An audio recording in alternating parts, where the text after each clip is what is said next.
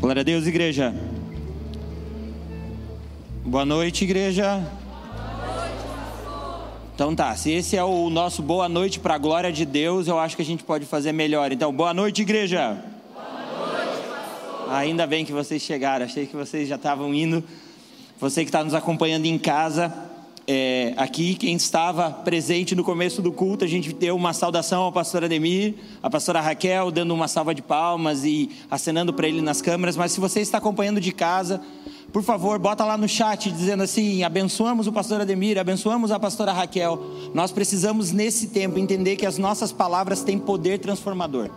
Nós precisamos entender que nós estamos num tempo muito profético.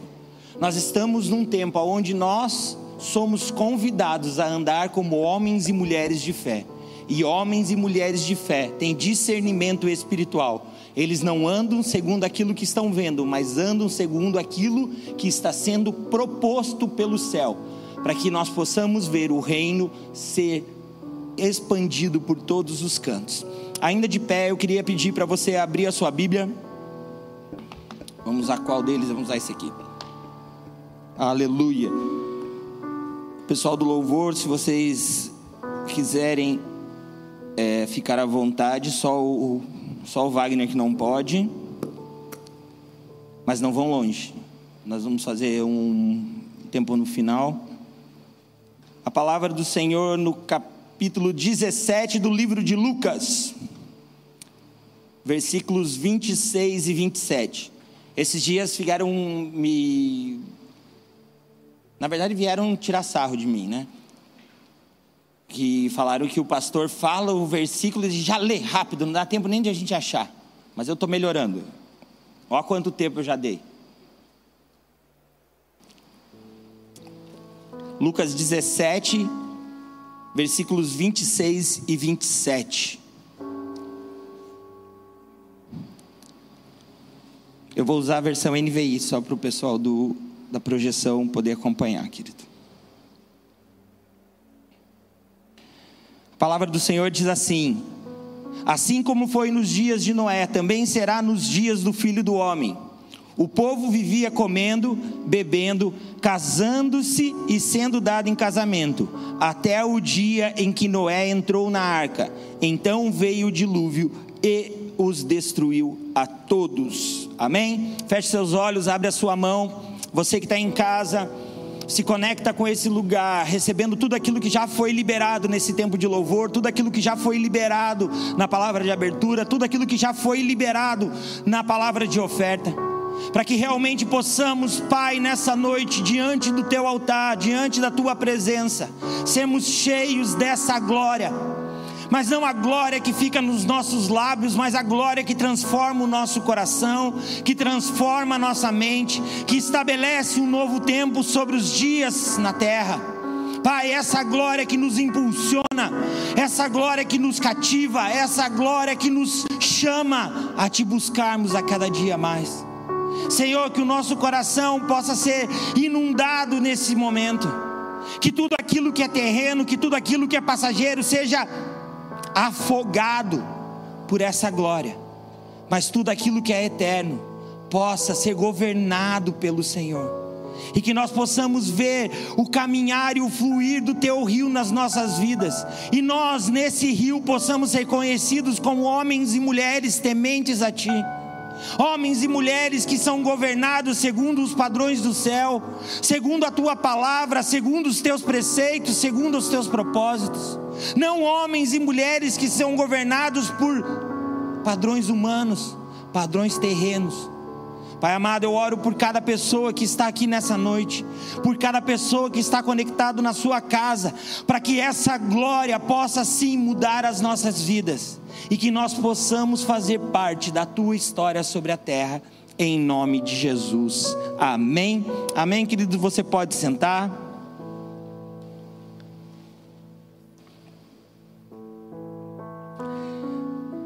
Geralmente eu sou bem organizadinho, eu sou bem quadradinho. Quem anda comigo sabe que eu sou bem metódico. Eu gosto das coisas bem em ordem, não gosto de muita surpresa não gosto de coisas que são feitas sem aviso prévio. E nesses dias eu estava pensando naquela frase que muitos de nós têm ouvido, muitos de nós têm postados e muitos de nós têm declarado ela, que diz assim: estamos todos na mesma tempestade, mas nem todos estamos no mesmo barco, amém? Quem já ouviu essa frase nesses dias? Essa é uma frase muito comum nesse tempo de pandemia, onde ela quer realmente fazer uma declaração que existe uma diferença econômica, uma diferença social e uma diferença espiritual nesse tempo de pandemia. Realmente todos nós estamos sendo afligidos, todos nós estamos precisando nos adaptar, todos nós estamos precisando aprender a se movimentar nessa nova dinâmica. Mas também precisamos entender que essa pandemia ela veio para potencializar. Então repita comigo: esse é um tempo de potencialização. No ano passado, quando o Steven de Silva esteve aqui conosco, ele falou que poder é algo muito bom, mas é muito perigoso. Porque o poder, ele é como um liquidificador sem tampa, e quando esse liquidificador é ligado, tudo aquilo que tem dentro começa a sobressair, começa a ser mostrado, começa a aparecer. E num tempo como esse, onde nós temos muita potência para potencializar esse momento, ou seja, impulsionar, nós precisamos estar com o nosso coração construído da maneira certa, nós precisamos estar com o nosso coração fundamentado naquele que é o autor e consumador da verdadeira fé, aquele que é o nosso redentor. Aquele que é o exemplo, aquele que é o modelo, aquele que é a expressão exata do nosso Deus sobre a terra. E nisso nós precisamos crescer para que realmente, quando potencializados, quando impulsionados, aquilo que saia do nosso coração seja algo construtivo e não destrutivos. Nós temos visto que acontecimentos simples, quase que cotidianos, se tornaram em proclamações mundiais. Ou alguém esquece que todos os dias um negro é assassinado. Assim como um branco, assim como um índio, assim como alguém da raça asiática. E nós de repente colocamos um nome naquilo que não tem nome, quando o princípio é a vida importa.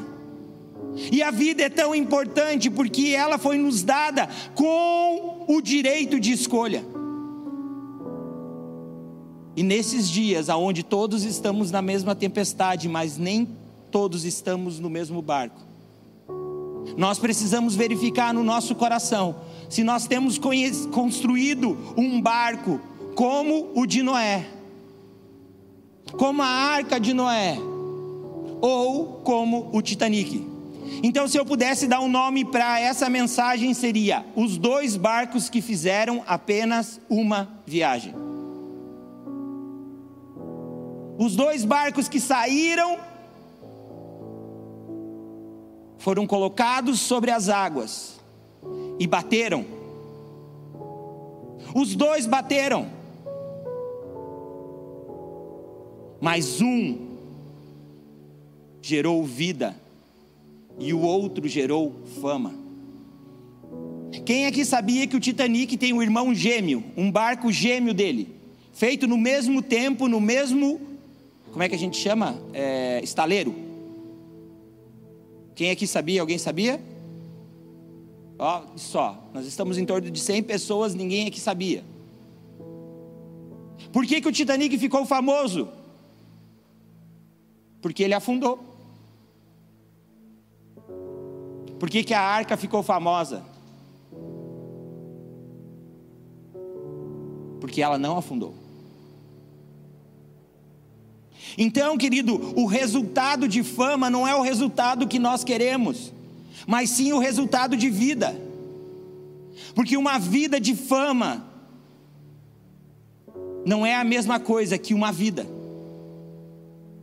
Muitas pessoas caminham em lugares aonde estabelecem comportamentos Titanic, comportamentos terrenos, comportamentos que são baseados em força humana e esquecem dos padrões celestiais. Essa é uma noite especial para nós que somos igrejas. Essa é uma noite especial para nós que somos cristãos. Essa é uma noite especial para você que está nos acompanhando, porque a porta da arca ainda está aberta. Os dias de graça estão acontecendo. Jesus ainda não rompeu os céus, Jesus ainda não veio buscar a sua igreja gloriosa, por isso eu e você ainda temos uma oportunidade de adentrarmos nesse barco e caminharmos segundo o propósito para o qual nós fomos chamados. O grande problema é que existe tanta distração, existe tanta falácia, existe tantas coisas que as pessoas querem lutar, que os princípios têm ficado para trás. Pessoas lutando pela vida, outras aproveitando da luta pela vida para fazer saques. Pessoas lutando para achar a cura do Covid pessoas lutando para romper com isso que está acontecendo nos nossos dias, e outros oportunistas fazendo milhões através de coisas ilegais. Sabe, queridos, nós precisamos voltar à essência e entender que Noé era um homem simples, mas ele era um homem temente a Deus. E muitas vezes nessa nossa dinâmica nós construímos mais uma fé Titanic, mais uma caminhada Titanic do que uma caminhada Arca de Noé. E provavelmente muitas pessoas já falaram sobre isso, já ministraram sobre esses lugares. Mas eu creio que esse é um tempo propício. Porque desde o primeiro dia da pandemia nós temos declarado: isso não são as dores. Isso que está acontecendo agora não é o fim ainda mas é o princípio do fim. É um lampejo de angústia, é um lampejo de insegurança, é um lampejo de incertezas, é um lampejo de glória. E nós temos que entender essa potencialização que está sendo liberada sobre a minha e a sua vida, para que nós possamos responder da maneira certa. Nós possamos responder segundo o propósito nós precisamos responder segundo o padrão do céu. Sabe, queridos, quando o Titanic foi construído, ele era uma obra suntuosa, ele era uma obra espetacular, ele era uma obra que chamava a atenção daqueles que tinham e daqueles que não tinham. Milionários da Europa ficaram ansiosos para viver aquela viagem. Proletários e pessoas não bem-sucedidas também gostariam de estar naquele navio. Porque nos decks superiores estavam aqueles que tinham muito, nos decks inferiores estavam aqueles que não tinham nada, mas que estavam buscando na América uma oportunidade. E todos nós que temos uma vida, nós também queremos dar certo. Nós também queremos entrar num barco que vai nos levar e vai nos conduzir ao melhor do que nós podemos ter nesses dias. Eu não acredito que nessa manhã alguém levantou e falou: Eu vou sacanear a minha vida, eu vou arruinar com tudo que eu conheço e com tudo que eu tenho. Eu não quero ser feliz, eu quero ser a pessoa mais infeliz do mundo. Não, queridos, todos nós levantamos a nossa vida e de alguma maneira uma esperança enche o nosso coração. Claro que o nosso histórico, claro que a forma como nós estamos vivendo aquele momento atrapalham. Até porque quem está sofrendo aquele momento parece eterno. Quem aqui é mãe num filho de parto normal? Levanta a mão assim. É sofrido? Aqueles minutos de angústia são terríveis. Pastor, você nunca teve filho. Graças a Deus, porque o homem não ia aguentar. Não é verdade? O homem já ia se jogar no chão e ia falar: Não quero mais essa criança. Mas aqueles minutos de angústia são completamente esquecidos quando ouvimos o choro daquela criança. Assim como muitas vezes nós estamos num trabalho de parto, naquilo que Deus deseja produzir nas nossas vidas, e nós estamos angustiados, estamos sofrendo, mas, mas no romper da noite o dia clareará. nós podemos ter esperança, porque eu e você podemos estar fundamentados num barco que realmente vai cumprir o seu propósito. Pastor, tudo que você está falando eu já entendi, mas infelizmente, por entender, eu descobri que eu não estou no barco certo. Esse que é o melhor desse nosso barco, ele está a uma decisão de que barco você quer ficar. Mas essa decisão precisa ser contínua. Noé construiu aquele barco.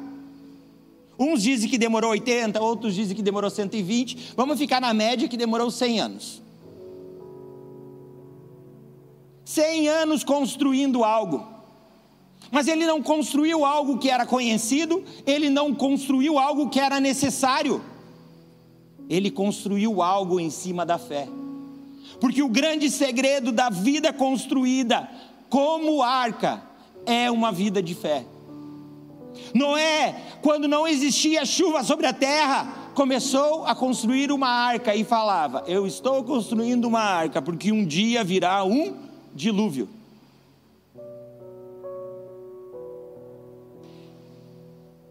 Eu sou formado em administração e comércio exterior. E quando a gente faz faculdade assim de exatas, a gente é levado a estudar muitos cases, muitas coisas.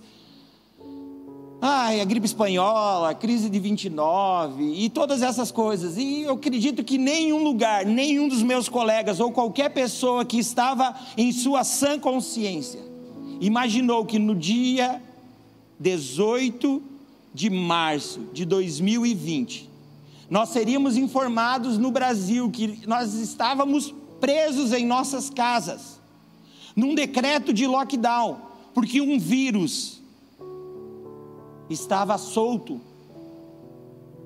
E toda a tecnologia, todo o conhecimento humano, todas as informações que temos, todas as armas, todos os recursos bélicos foram incapazes de impedir esse vírus de se multiplicar.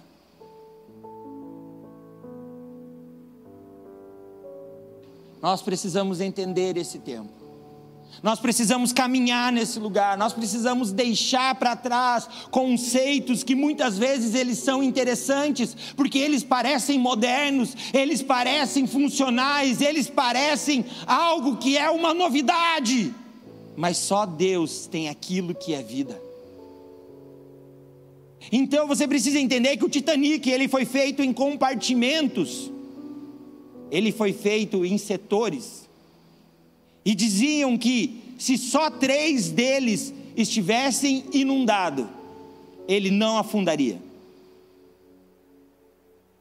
Mas infelizmente, quando somos aos pedaços, não temos a certeza que não estamos afundando. Muitas vezes, querido, nós dividimos a nossa vida em vários setores. Nós dividimos na questão da família, nós dividimos na questão do trabalho, nós dividimos na questão da igreja, nós dividimos na questão dos relacionamentos. E nós olhamos para isso e dizemos: ah, se minha família for mal, não tem problema, eu tenho meus negócios. Se o meu negócio for mal, eu tenho a minha família, eu tenho meus amigos, eu tenho meus parentes. E sem perceber, nós vamos fazendo uma vida partida, uma vida setorizada uma vida não apenas dupla, tripla, quádrupla. E não entendemos que para sermos alguém que construiu a arca de Noé, construímos apenas uma vida. Coloca a mão no seu coração e diga assim: a minha vida é única e eu sou um só.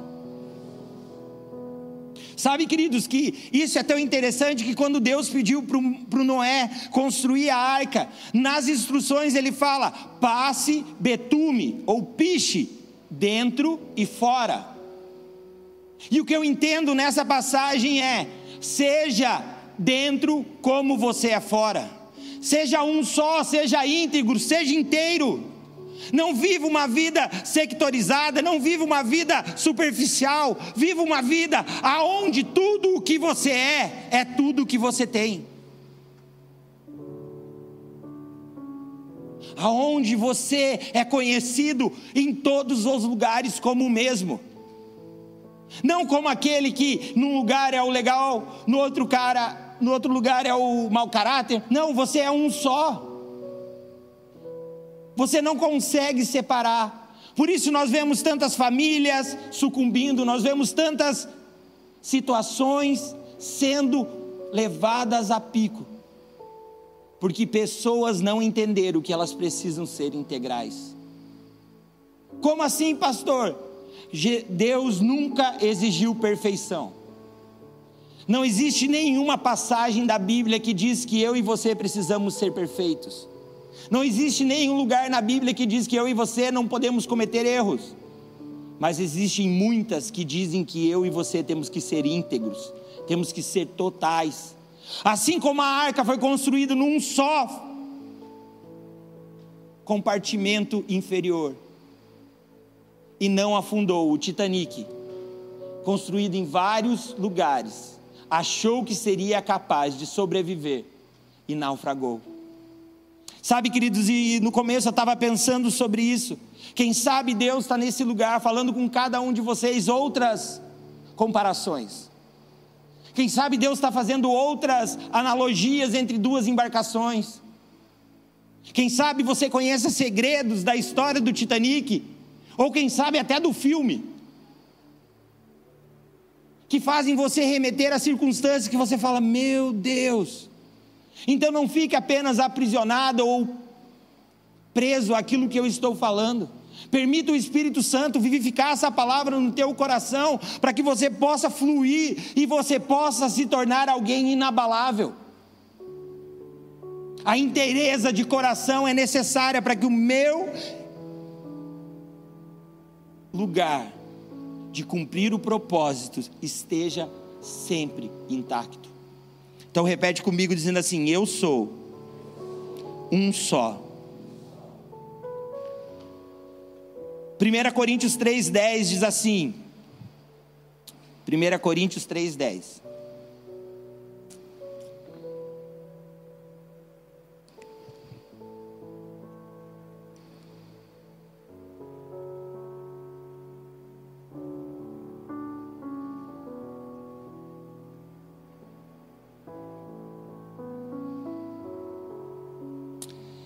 Conforme a graça de Deus que me foi concedida, eu, como sábio construtor, lancei o alicerce e outro está construindo sobre ele. Cada um veja como constrói. Agora vem a parte terrível. Nós temos um idealizador do plano eterno nós temos um potencializa, potencializador para esse tempo eterno, mas nós temos um operador para esse tempo eterno. É mais ou menos assim: nós temos uma planta, nós temos a energia para ligar as ferramentas, mas eu e você precisamos conduzir essas ferramentas. Aí que veio o problema. Qual que é o problema? Eu. Não, não é o pastor Gustavo, apesar que quase tudo é problema o pastor Gustavo. Mas eu e você muitas vezes ouvimos situações que são terrenas e deixamos de olhar para o modelo correto nós deixamos de olhar a planta daquilo que precisa ser construído segundo o padrão eterno, segundo o padrão que já foi provado, o padrão que já está consolidado, e nós muitas vezes buscamos oportunidades que nos facilitem processos. E infelizmente, modernidade jamais vai ser superior a princípio. A modernidade é a forma como as coisas são feitas. O princípio revela o porquê elas são feitas. Já falei muitas vezes sobre isso, trocar um pneu de carro, uma coisa simples. Você pode usar uma alavanca, você pode tentar trocar sem levantar o teu carro. Mas como é legal quando a gente vai naquelas corridas de Fórmula 1 e vê os caras trocando pneu. Coloca o macaco ali, psh, levanta o carro já devolve. Eu fico orando, Deus, me dá um pit stop tipo de Fórmula 1. Porque todos nós precisamos parar e arrancar. Todos nós precisamos entender que existe um processo de sermos preparados para o propósito. Todos nós precisamos caminhar segundo aquilo que nos foi confiado. Mas isso precisa ser de acordo com o projeto celestial. Nós precisamos entender que existe um modelo celestial para mim e para a sua vida. Existe um modelo de comportamento para o meu e para o seu casamento. Existe um modelo de condução para o meu e para o seu negócio. Existe um modelo de relacionamento para as minhas amizades, segundo o modelo celestial. Pastor, e como é que eu descubro esses modelos? Você precisa ir falar com o arquiteto. Você precisa falar com aquele que desenhou todas as coisas, aquele que sabe aquilo que você não sabe, aquilo que conhece aquilo que você não conhece. Sabe, queridos, nós vivemos uma geração que diz: ai, mas eu estou sentindo no meu coração. Mas o modelo celestial diz: enganoso é o coração do homem. Sentimentos são importantes, sim. Sentimentos são necessários, sim. Já imaginou você sem sentimento? Quando eu estava para casar com a pastora Débora,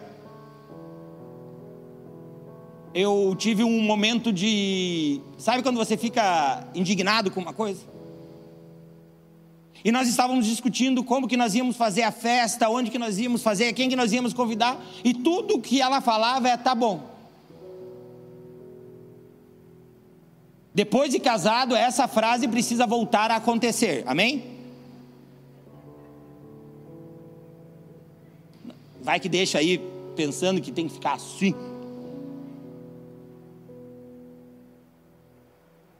Mas tudo que eu perguntava para ela, ela dizia: tá bom.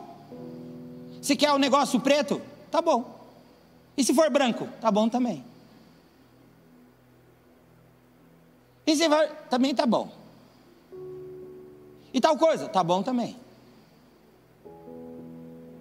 Ah, você prefere estar na arca ou no Titanic? Tanto faz, tá bom. Ah, glória a Deus, viu? Ah, esse negócio não pode afundar, né? É isso aí. Mas nesse lugar, o que foi me deixando indignado, que eu falava para ela: você não, você não quer casar? Você não quer viver esse momento? E ela falava assim: Eu quero.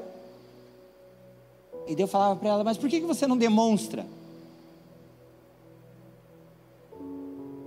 E sem perceber, pela forma como ela foi criada, como ela foi vivendo a vida, ela descobriu que o não ter sentimentos preservava ela de muitas frustrações. Amém?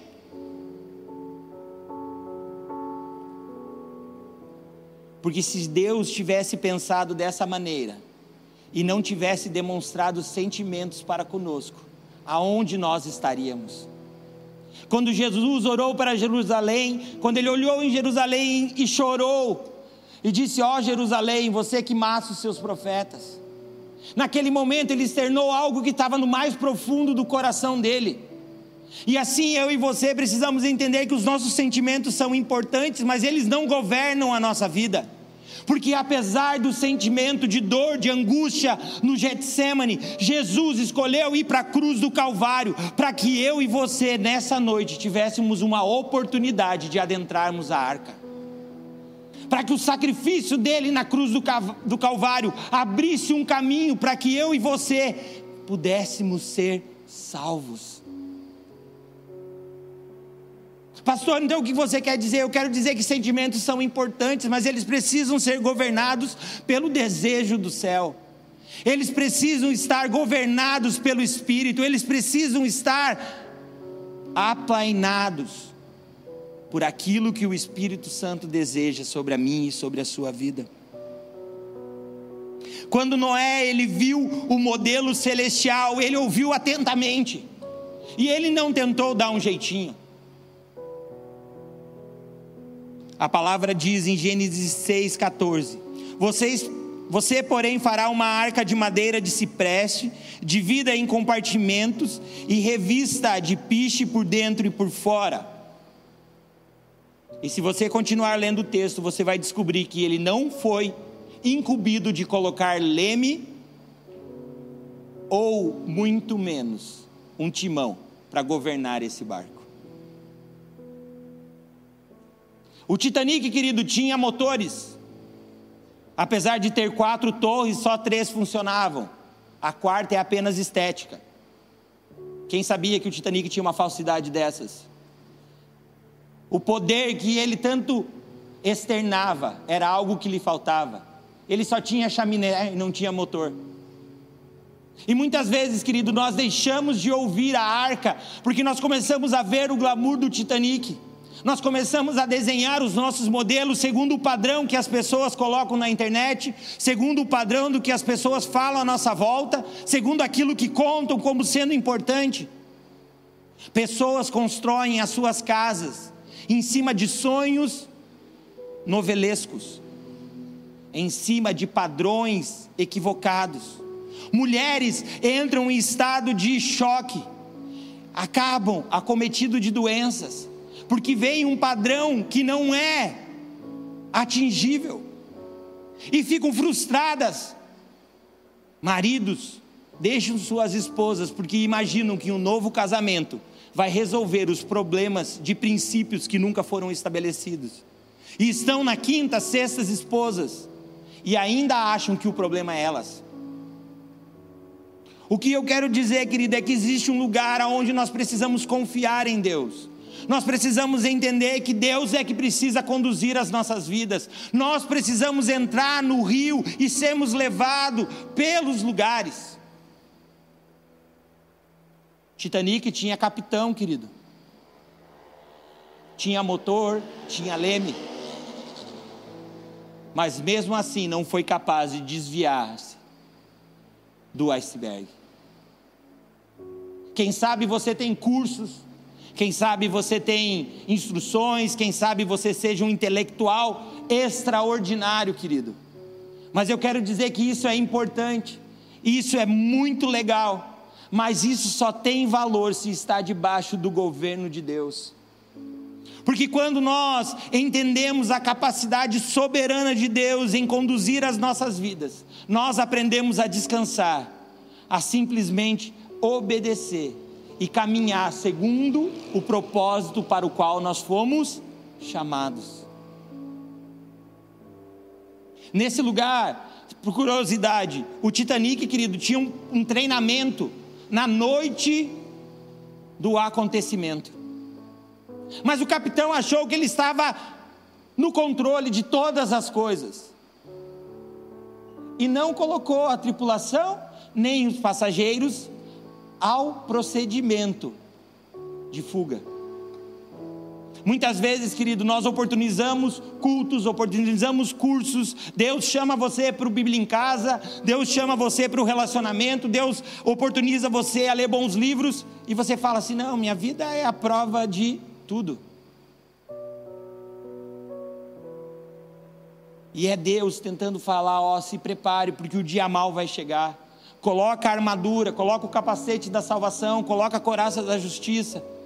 Cinge os seus lombos com o cinturão da verdade, calça os seus pés na preparação do evangelho da paz, usa o escudo da fé, empunha a espada do espírito, porque depois de ter completado tudo, você possa permanecer firme no dia mal.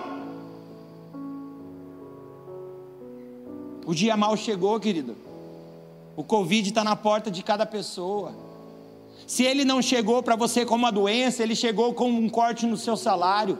Se ele não chegou como um corte no seu salário, ele chegou como um medo no seu coração do que vai acontecer com a tua vida.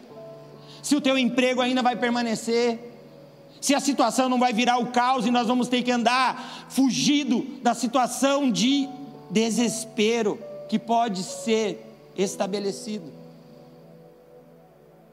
Como vamos sobreviver? Como vamos manter a nossa vida nesse lugar? Só se nós estivermos num barco que é inabalável. Só se nós tivermos um lugar onde o meu e o seu coração confie em Deus de tal maneira em que nós entendemos que nós somos guiados pelo Espírito. E quando a gente fala de ser guiado pelo Espírito, nós não estamos falando de ser desgovernado. O desgovernado, querido, ele muitas vezes fala, mas você não vê fruto.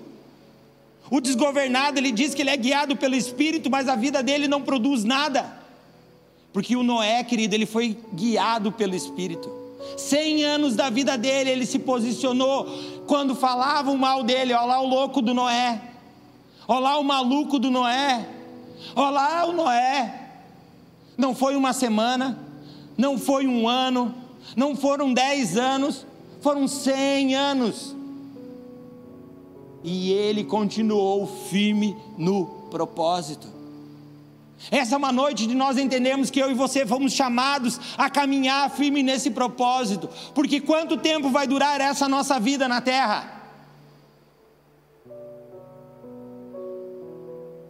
Querido, eu já fiz velório de pessoas muito idosas, mas também já fiz velório de crianças de horas, que só não foram considerados nasce mortos, porque tinham 25 horas de vida. E o sopro de vida que foi liberado sobre a minha e a sua vida é um só. Você não vai ter uma outra chance. Você não vai poder na próxima vida ser melhor. É essa vida, é hoje, é agora. Enquanto a arca está sendo construída, querido, muitas pessoas podem falar mal, muitas pessoas, mas a hora que a arca fechar a porta, irmão, já deu. Quem sabe você está aqui nessa noite e você acha que a sua vida já passou. Ah, mas eu já sou velho, apesar que nós não temos muitos nesse culto, né? Não se sintam ofendidos quem ficou em casa. Aleluia. Mas muitas vezes a gente acha que não pode ter um sonho, a gente acha que não pode ter uma jornada. O Noé acreditou na palavra e falou: Eu vou construir uma arca, eu vou salvar a minha casa, os meus filhos, as minhas noras. Eu vou glorificar a Deus com aquilo que eu faço todos os dias. Eu vou ser alguém que vai vencer, não porque sabe, ou porque é espetacular, mas porque é temente a Deus. Moisés também foi um homem que aprendeu que existia um lugar para você acessar os modelos celestiais. E eu quero desafiar você a abrir o seu coração e que realmente o Espírito Santo possa trazer revelação nos nossos dias possa realmente abrir os nossos olhos, para que nós não sejamos enganados, para que nós não sejamos levados por ventos de vãs doutrinas, para que nós não sejamos envergonhados, mas sejamos sim homens e mulheres que constroem circunstâncias, constroem as suas vidas de maneira inabalável. Jesus, quando ele andou sobre a terra, ele também falou sobre isso. Ele falou assim: ó, Jesus lhe deu esta resposta, está lá em João 5,19.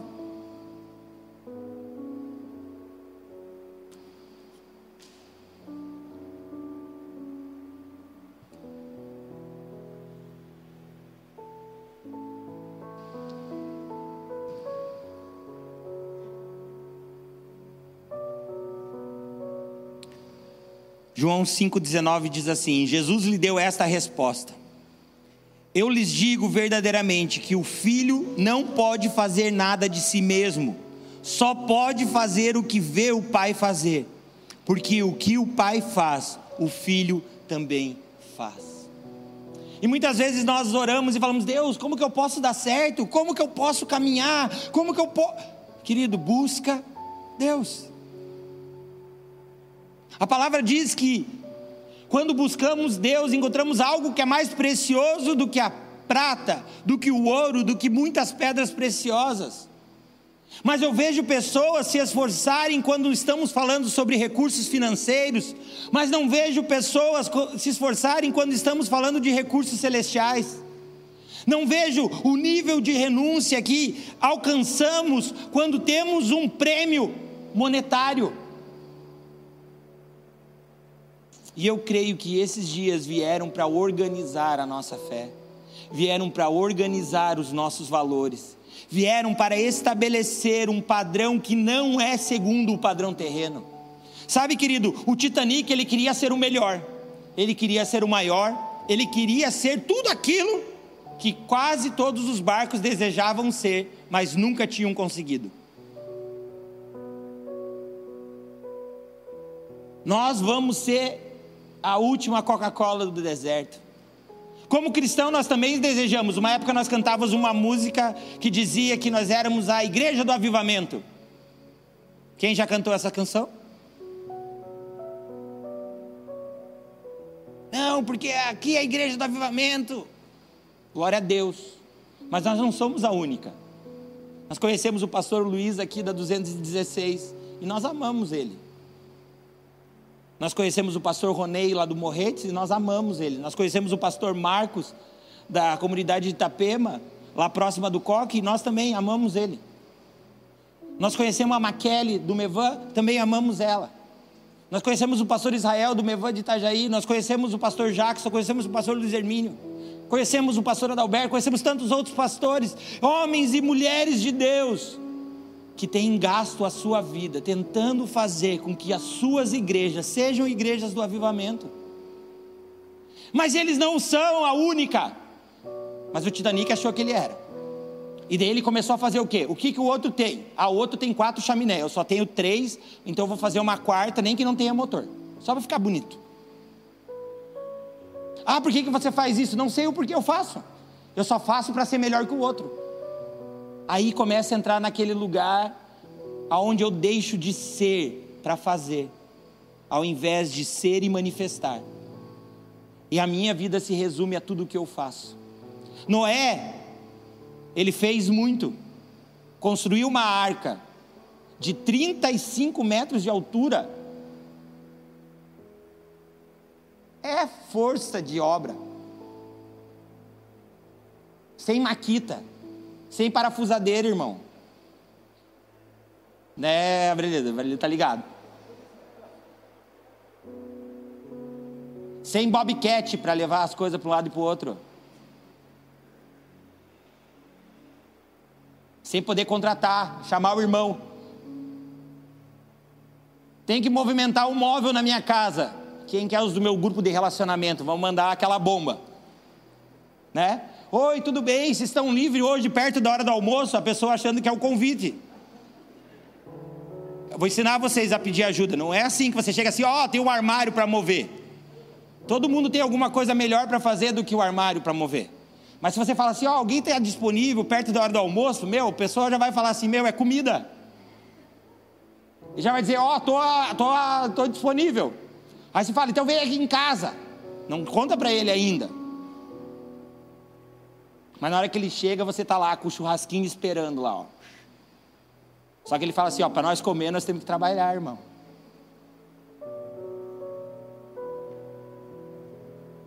O Noé, querido, ele andou a vida inteira fazendo algo para Deus. Mas ele não fazia para suar e dizer, meu Deus, olha como eu faço. Não, ele fazia e dizia, Deus, eu confio na tua palavra.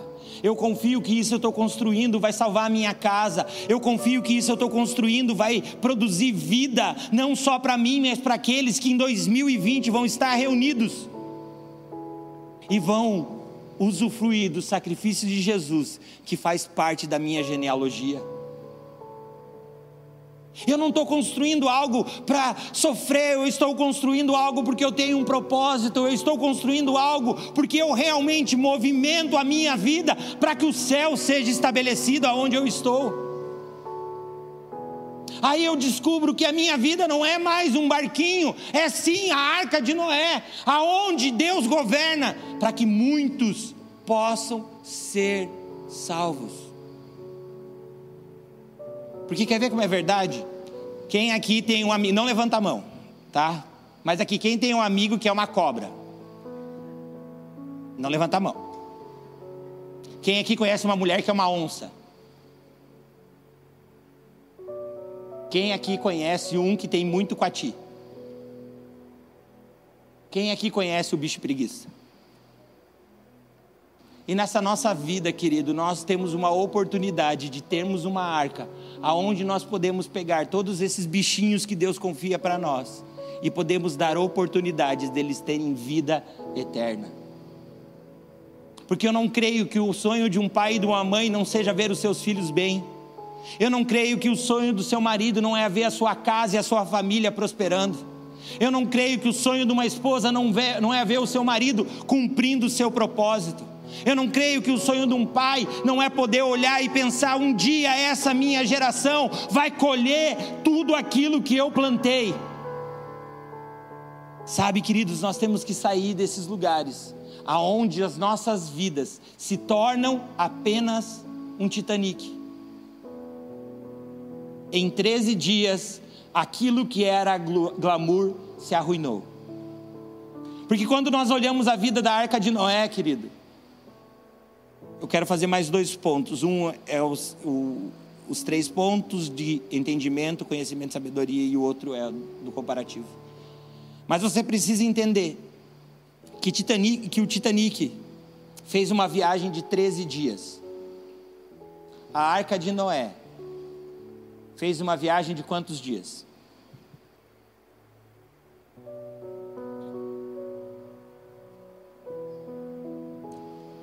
Quarenta? Quem acha que é quarenta, levanta a mão. Não é quarenta. E esse que é o nosso problema. Nós ouvimos que Deus ia fazer chover sobre a terra durante 40 dias e 40 noites. Isso produziu o quê? Diga caos. E o caos é a matéria-prima que Deus tem para trabalhar nas nossas vidas. No vale de ossos secos, aquilo era o caos. Nas circunstâncias do nosso momento, nós estamos vivendo o caos. 40 dias e 40 noites choveu e virou o caos. Demorou em torno de um ano. Um ano ou três anos? É, mil, é um ano, né? Isso.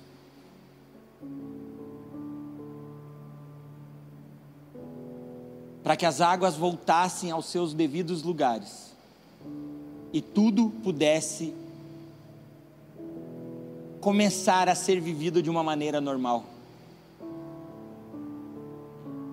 Um barco que foi considerado um, algo que não poderia ser afundado, em 13 dias afundou. Um barco que foi construído por um agricultor, não só sobreviveu aos 40 dias de chuva, mas também sobreviveu a todo o tempo para que as coisas voltassem ao lugar. Coloca a mão no seu coração. Ora assim comigo, dizendo: Senhor, na minha vida, existem muitas áreas que eu desisti em 13 dias, mas eu quero fazer um pedido. Me ajuda a construir algo no Senhor capaz de produzir vida por tempo indeterminado. E esse é o padrão celestial, querido. Deus, ele não constrói nada que é para um momento. Ele não constrói nada que é para ser para aquele momento e acabou. Jesus não veio na cruz do Calvário para ele poder dizer estar consumado. E acabou. Não, ele disse está consumado saiu da cruz, entrou na cova, saiu da cova, ressuscitou, em 2020 está vivo, produzindo vida sobre a minha vida e a sua vida. Nós precisamos entender que o propósito de Deus é eterno, o propósito de Deus é maior, o propósito de Deus não se diz em números, mas se diz em frutos. Você é capaz de contar quantas sementes existem em uma maçã mas você jamais será capaz de contar quantos frutos aquela semente produziu. Quem sabe nessa noite você está aqui e está olhando, meu, mas como é que eu vou fazer? O que, meu, olha só a minha vida. Propósito é eterno. Existem situações que os seus filhos vão ter que produzir aquilo que você não foi capaz de produzir. Mas eles só vão produzir se eles sobreviverem à tempestade, ao dilúvio ao qual você está sendo exposto.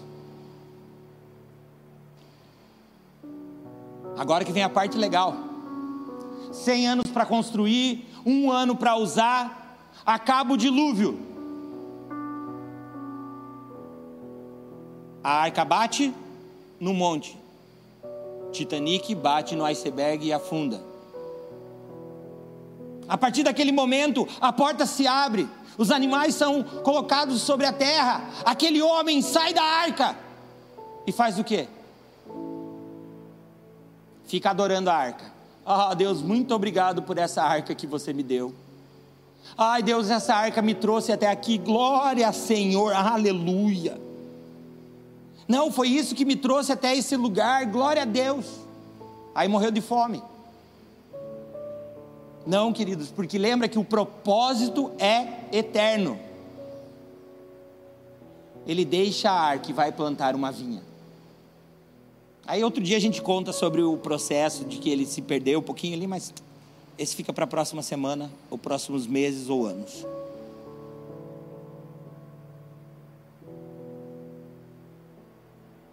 Estruturas em Deus servem para proteger o propósito de Deus. Qualquer estrutura que for idealizada para ser maior que o propósito vai acabar sucumbindo.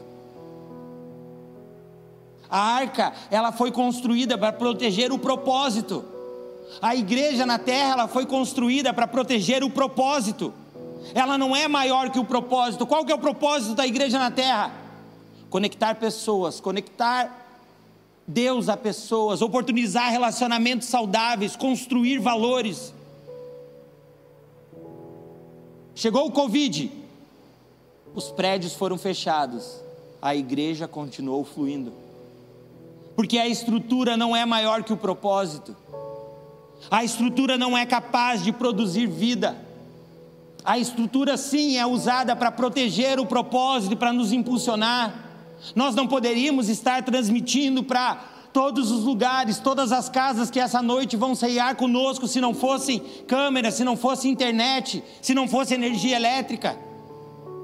Agora, se nós jogássemos tudo isso fora, o que deve sobrar? Deve sobrar o propósito. Nós, como igrejas, temos um propósito. Eu, como um cristão, tenho um propósito que é fazer o nome de Deus conhecido sobre terra, toda a terra, glorificar o nome de Jesus e dizer que Ele nos amou de tal maneira que na cruz do Calvário se entregou para que eu e você pudéssemos ter vida.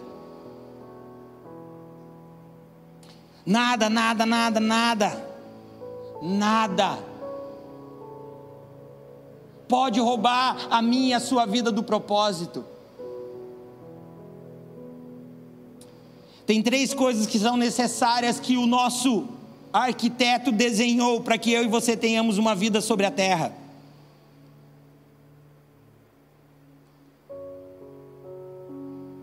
Está lá em Provérbios 24, versículos 3 e 4. Ali fala sobre construir uma casa mas eu queria que a gente imaginasse uma construção como um todo. E diz assim: com sabedoria se constrói a casa, com discernimento ela se consolida, pelo conhecimento os seus cômodos se enchem do que é precioso e agradável. Ou seja, nós temos que ter entendimento, nós temos que ter um conhecimento e nós precisamos ter sabedoria. Não existe uma construção sem esses três pilares. O entendimento é o que eu faço com o que eu conheço. Alguém aqui conhece. Ai, uma coisa complicada que eu conheça. Que ninguém sabe para que serve.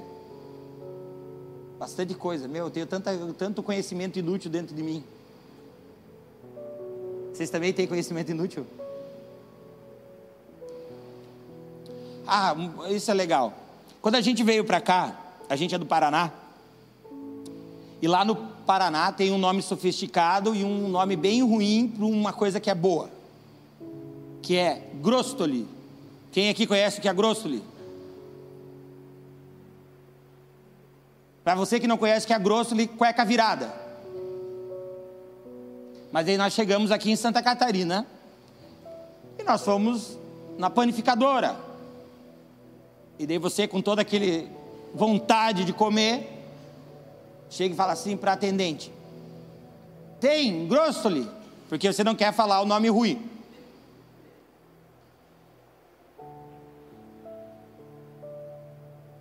A pessoa olha com aquela cara e que não está entendendo, nunca ouviu aquela palavra, né? Aí você pega e se sujeita, fala assim: não, você é mais simples então, cueca virada. Aí a cara dela ficou pior, porque ela não conhece e ainda achou que estava ofendendo. Aí você começa a tentar explicar. Daí você começa, não, um negocinho assim, uma massa de pão que é frita, virada, assim. Daí a pessoa fala assim: ah, orelha de gato.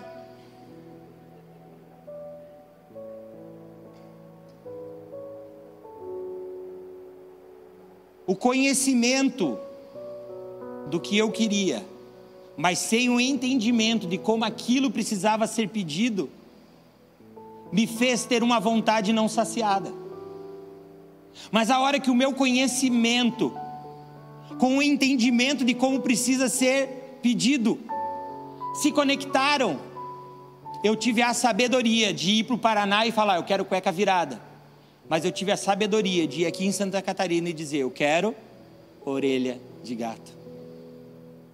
Sabe, queridos, existem conhecimentos que eles são para a terra, existem conhecimentos que são para o céu, existem entendimentos que são para a terra, existem entendimentos que são para o céu mas só a sabedoria, ou seja, o temor do Senhor, pode me colocar no lugar aonde eu vivo nesse mundo real, aonde eu acesso algo no mundo celestial e estabeleço sobre a terra, onde eu faço algo sobre a terra que produz algo que ecoa na eternidade. E nós caminhando nesse lugar, descobrimos que você pode estar vivendo uma vida Titanic ou uma vida Arca de Noé. Vamos organizar, né?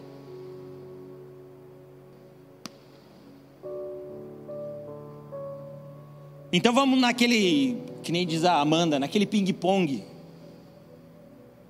que é rapidinho. O Titanic foi construído com base no luxo. A Arca de Noé, construído baseado em algo que não existia. O Titanic foi feito por compartimentos. A arca foi feita de maneira íntegra. O Titanic era imprudente. A arca de Noé era prudente. A arca de Noé foi dividida em três pisos. A arca de Noé separou os animais que eram carnívoros dos, dos que não eram. A arca de Noé tinha um alçapão para poder soltar o passarinho e saber o que estava acontecendo. O Titanic teve um aviso na noite em que naufragou sobre icebergs de tamanho maiores naquela região. O Titanic é o objeto de desejo. A arca de Noé é o objeto de zombaria. O cara bebe, vai para academia, não é crente. Aí ele chega na academia, o cara fala assim: vamos tomar cerveja? Não, agora não posso, estou malhando. Né? O cara está ficando saradão, ninguém fala nada. Aí o cara se converte, o Espírito Santo sacia aquilo que ele tentava saciar através da bebida o amigo fala assim: ó, vamos tomar uma cerveja? Não. Ela virou crente, você é um quadrado. Zombaria, irmão. Porque a arca de Noé sempre vai produzir algo contrário ao mundo. O Titanic serviu aos seus caprichos, a arca serviu ao seu propósito. O Titanic entregou todos os seus passageiros ao mar a arca de Noé entregou todos os seus passageiros em segurança. Nenhum se perdeu, querido. Contagem de embarque: oito passageiros, um casal de cada espécie, animais puros para o sacrifício. Contagem de desembarque: oito passageiros, um casal de cada espécie e algo preparado para o nosso Deus, que já tinha avisado que eles iam sobreviver e que aquilo que foi produzido era em louvor e glória para o nosso Deus. Tá bom, o que, que tudo isso tem a ver com essa noite? Jesus é a nossa arca. Jesus é onde eu e você entramos e somos revestidos por algo que cumpre o propósito. Gênesis 6,16 diz o seguinte: Façam-lhe um teto com um vão de 45 centímetros entre o teto e o corpo da arca. Coloque uma porta lateral na arca e faça um andar superior, um médio e um inferior. Eu não quero ficar entre os três andares, mas quero ficar com coloque uma porta lateral na arca.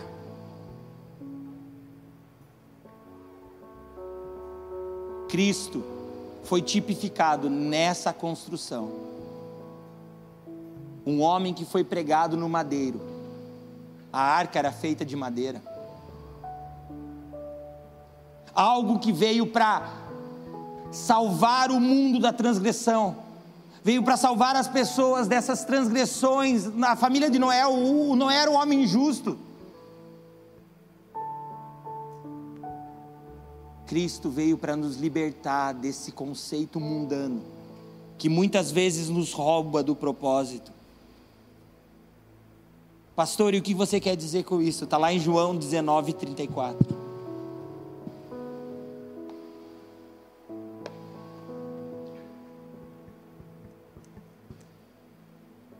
Aqui nós já estamos na crucificação de Jesus. Os caras já estavam com pressa, queriam ir logo para o feriado.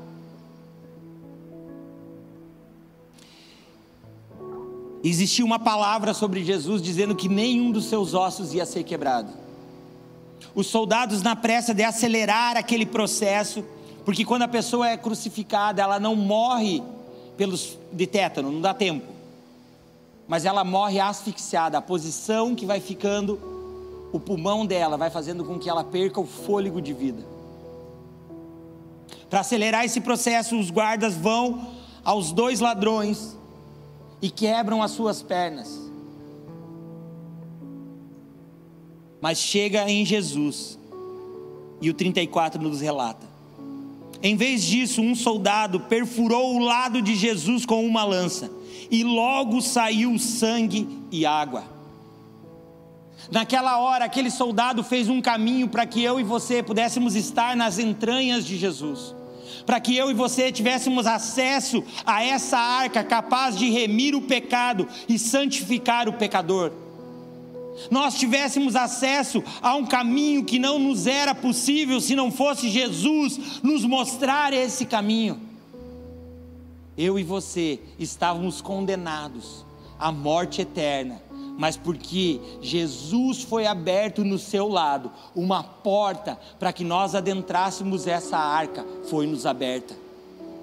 Essa é uma noite para que eu e você possamos ter uma consciência de quando nós tomamos o corpo e o sangue de Cristo em nossas mãos e nós comemos desse sangue, comemos desse pão e bebemos desse sangue, nós estamos participando do corpo que é a arca da nossa salvação. Pastor, o que você quer dizer? Eu quero dizer para você que a sua vida de Titanic acabou. Eu quero dizer que a sua vida de Titanic pode ficar aqui e você pode entrar naquele que é inabalável, na pedra fundamental, naquele que aguentou todo o sofrimento para que eu e você tivéssemos vida, para que eu e você pudéssemos ter vida em abundância. Sabe, queridos, o grande problema disso tudo é que nós voltamos lá no começo, que eu e você somos o construtor. Pastor, é pela fé. Pastor, é pela graça, sim.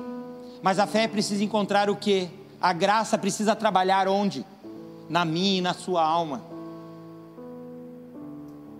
A fé que Jesus depositou através dessa palavra precisa produzir vida no meu e no seu coração. A graça que Deus derramou na cruz do Calvário precisa nessa hora inundar o nosso coração e fazer com que tudo aquilo que é carnal, tudo aquilo que é momentâneo, tudo aquilo que é terreno, seja afogada. Mas tudo aquilo que é eterno possa nos levar a ter vida. Essa é uma noite muito especial, queridos. Jesus morreu na cruz não como um ato simples, mas como um ato que abria um caminho para mim e para você nessa noite. Como um ato que rompia com cadeias, como um ato que rompia com planejamentos terrenos, mas abria valores eternos. Como um ato que foi aberto do seu lado para que no sangue dele eu e você tivéssemos vida. Queria convidar você a ficar de pé. Queria pedir para apagassem as luzes. Se você está na sua casa, eu queria pedir para você organizar a ceia aí na sua casa também. Queria pedir para os obreiros virem à frente, mas ainda não distribuírem. Nós vamos cantar essa canção. E eu sinto no meu coração que essa é uma noite de decisão.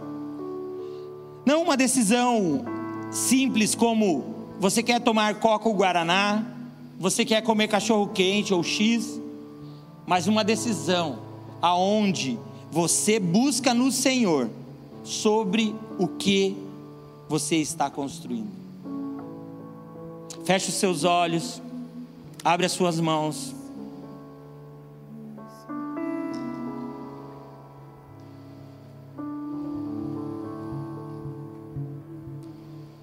Bem, Jesus.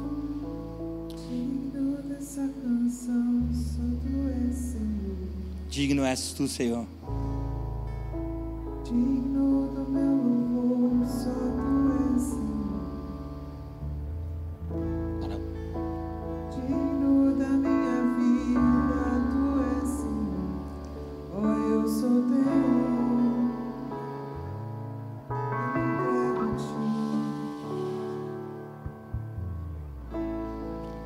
Rumonosote bababá. Que é sobre todos é o teu Jesus. Shotere baramanasote Fonte da cantarará.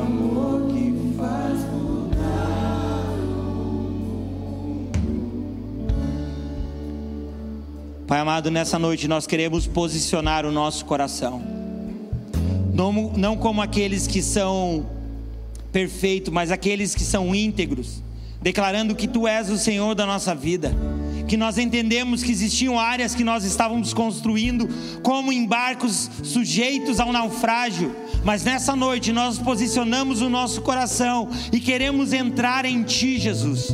Nós queremos ser envolvidos pelo Teu amor, nós queremos estar dentro do Teu propósito, nós queremos ser conduzidos pelo Teu Espírito. Pai amado, que cada amado, cada pessoa que está aqui nessa noite, que tem algo que precisa ser deixado de lado, seja convencido pelo teu espírito, seja impulsionado, Pai, ao teu propósito. Pois não há outro que seja tão digno de adoração como és o Senhor. Santo. Santo, Santo. Abre os meus olhos, Senhor, mostra que tu és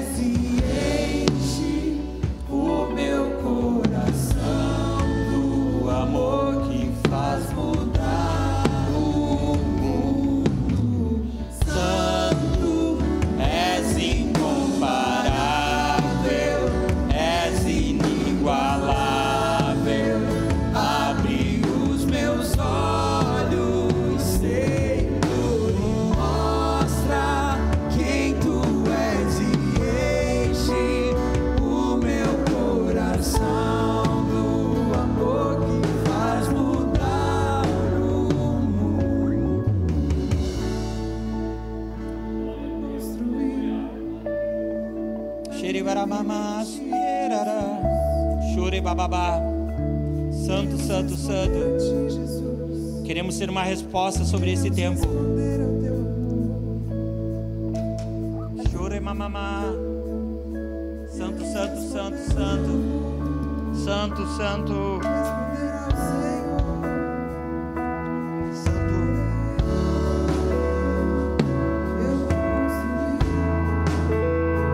Declara, querido. Construir.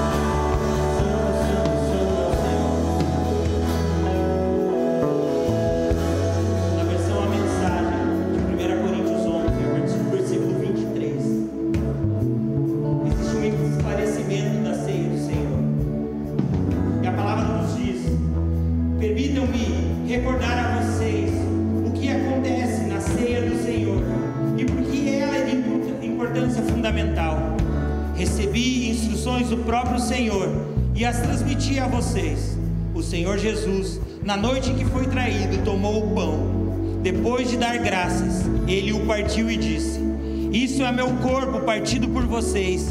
Façam isso para se lembrarem de mim. Depois da ceia, ele fez o mesmo com o cálice. Este cálice é o meu sangue, minha nova aliança com vocês.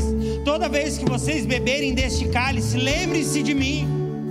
O que vocês precisam entender é que toda vez que comem esse pão e bebem desse cálice, estão revivendo em palavras e ações a morte do Senhor.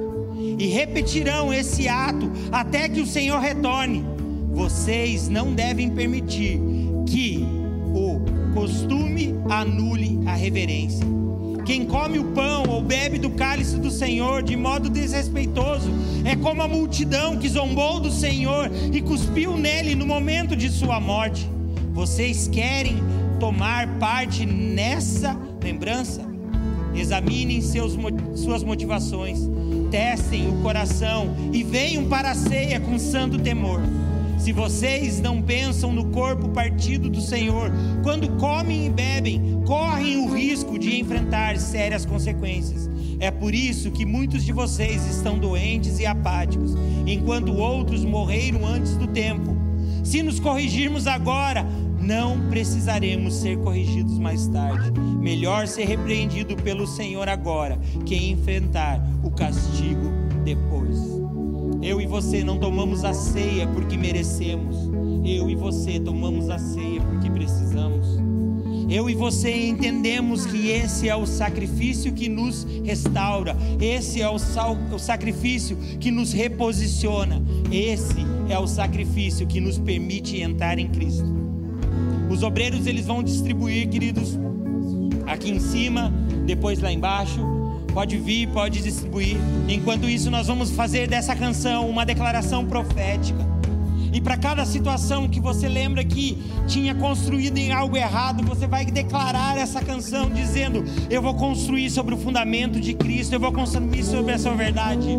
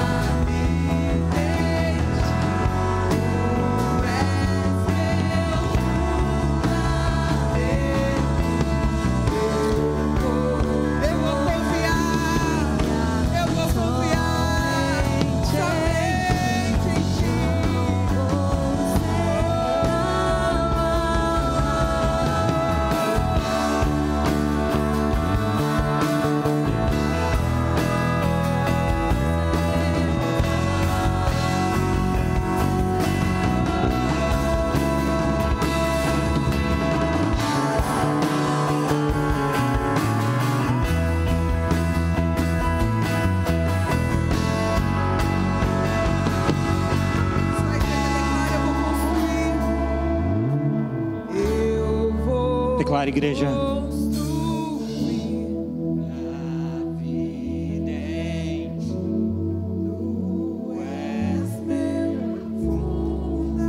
Você que está em casa, acompanhe a igreja aqui.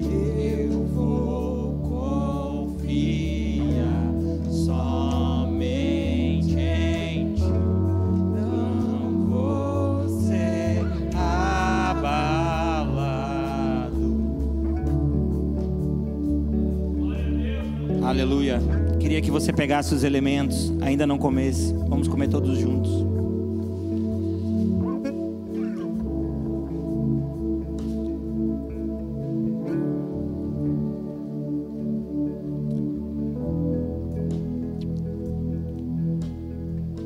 Se você está em casa, pega os elementos também. Nós queremos orar, nós queremos consagrar esses elementos ao Senhor. Nós queremos lembrar do que cada um representa. Queremos fazer isso não de forma mecânica, mas de forma honrosa ao Senhor. Pai amado, nós entendemos que esse é um ato que representa aquilo que foi construído na véspera da sua crucificação. Um ato que representa não apenas um pedaço de pão e um pouco de suco, mas sim o corpo e o sangue do Cordeiro. Por isso, Pai, nessa hora nós declaramos que a partir desse instante, esse pedaço de pão representa o seu corpo, e esse suco representa o seu sangue. Não um sangue qualquer, mas o sangue que nos deu uma entrada a um lugar que nós não tínhamos acesso por nós mesmos. Por isso, Pai amado, que o nosso coração nessa hora possa se render a essa situação e possa compreender quão grande valor é esse momento.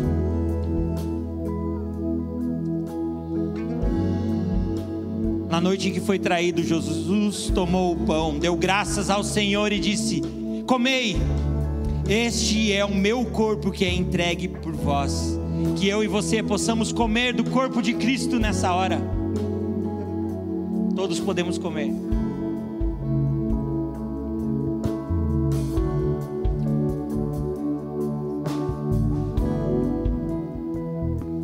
Do mesmo modo, ao fim da ceia, como a palavra nos relata, Jesus tomou o cálice, deu graças ao Pai e disse: Este é o sangue da nova e eterna aliança que eu tenho com vocês.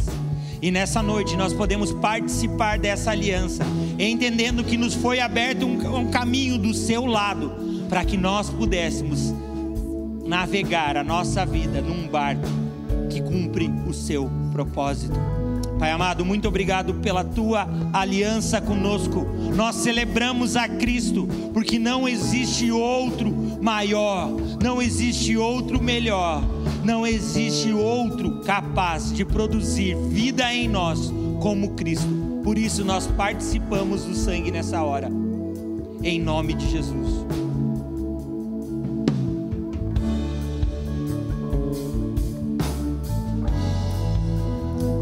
Se você puder deixar ele- a garrafinha sobre a sua cadeira, levantar as suas mãos e começa a declarar como alguém restaurado e remido, um tripulante da arca da aliança, da arca de Noé.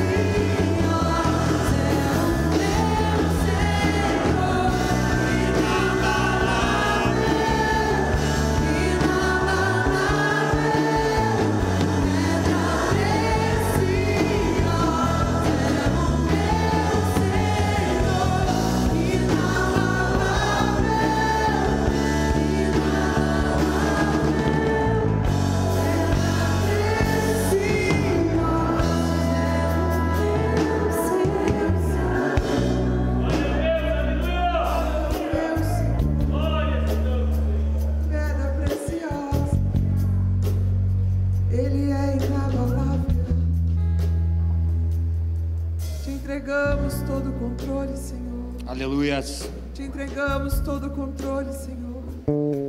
Porque a arca nunca teve um leme, ela era guiada pelas tuas mãos. Babaço. E nessa noite escolhemos o teu controle. Escolhemos o teu controle, Jesus. Escolhemos o teu controle que é bem melhor que o nosso. Escolhemos o teu controle, Jesus. Tudo em tuas mãos. Obrigado, Senhor, porque nessa noite nós pudemos ser envolvidos pelo teu amor. Pai amado, nós te agradecemos por cada pessoa, cada casa, cada família, cada obreiro, cada músico, cada servo do Senhor que dedicou essa noite para glorificar o teu nome. Pai, te agradecemos por cada casa, cada família no qual conectou através do YouTube, Deus, para ouvir a tua palavra, para ouvir, Pai, canções que adoram o teu nome, Senhor, para de alguma maneira estar conectada conosco, buscando glorificar o Senhor.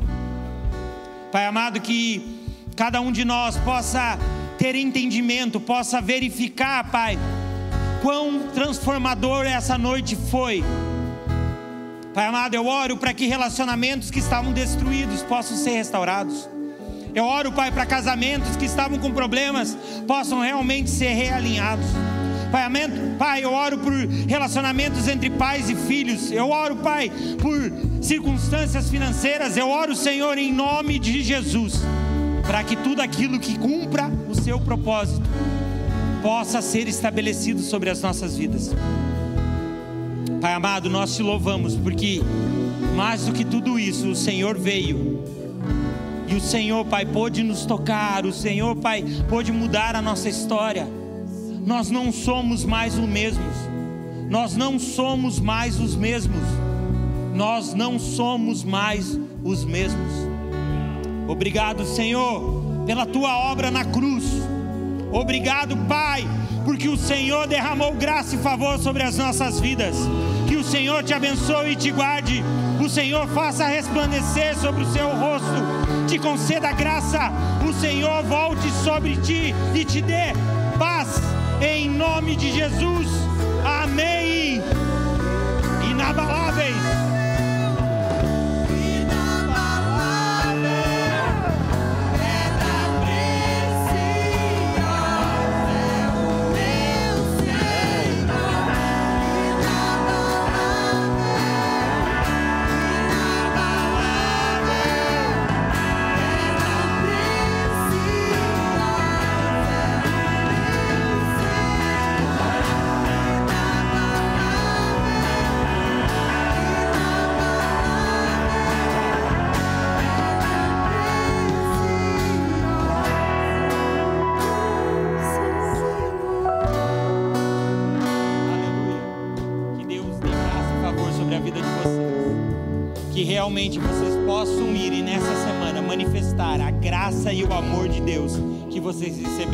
Nesse lugar.